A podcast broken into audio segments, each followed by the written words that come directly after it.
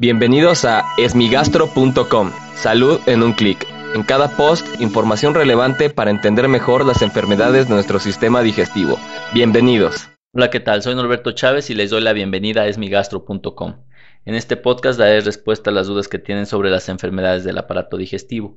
Y en esta ocasión la pregunta la envió Yvonne al correo eh, contacto arroba esmigastro.com y me voy a permitir leer su mensaje. Hola, buenas noches. Hace tres años me dieron 25 radiaciones por un tumor en el útero y ahora tengo muchos problemas en el intestino, inflamación y dolor agudo. Me hice una biopsia de intestino y los resultados fueron compatibles con una proctitis crónica, con cambios morfológicos compatibles con radiación. No se observa ninguna neoplasia. Ella está muy preocupada y necesita ayuda porque todos los días tiene mucha inflamación y dolor.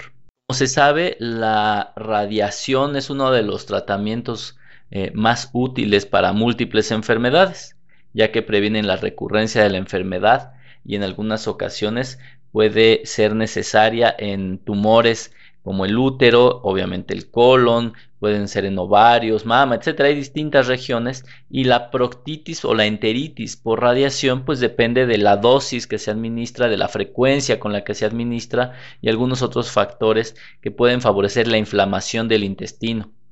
Evidentemente esta proctitis se puede presentar meses o años después de haber presentado o de haber sufrido el tratamiento con radiación. Sin embargo, los síntomas son muy inespecíficos y muchas veces se pueden confundir con otras enfermedades. Es decir, a pesar de que Yvonne tenga una biopsia compatible con una proctitis por radiación, hay que ver si sus síntomas realmente están asociados a esto, porque podría tener síndrome de intestino irritable y proctitis por radiación, o sea, no se exime una cosa de la otra. Sin embargo, sí es muy importante tener un interrogatorio preciso, delimitar perfectamente los síntomas para en base a esto tratar de ofrecer un tratamiento. En el caso especial de la enteritis por radiación, muchos de los tratamientos son entre medicamentos antiinflamatorios específicos para el tubo digestivo o sintomáticos, ya que hay pocas cosas que se pueden hacer adicionalmente para poder mejorar la sintomatología.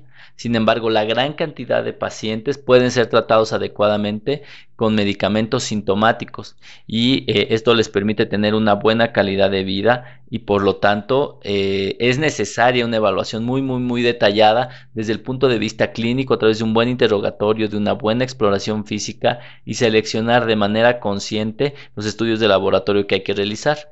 Por lo tanto, no existe una receta de cocina específica sobre la cual uno pueda otorgar un consejo para tratar la proctitis por radiación, ya que se puede estar sobretratando algún síntoma o alguna alteración en particular que no guarda correlación con la calidad de vida del paciente.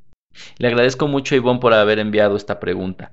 Si tienes alguna duda, te invito a que escuche los episodios previos. Y si aún tienes algo que no te haya quedado claro, en el sitio web esmigastro.com encuentras el formulario a través del cual puedes enviarnos tu pregunta. Gracias por haber escuchado este post. Si la información les fue útil, compártanla. Hagamos que más gente esté informada. Los esperamos en el próximo podcast.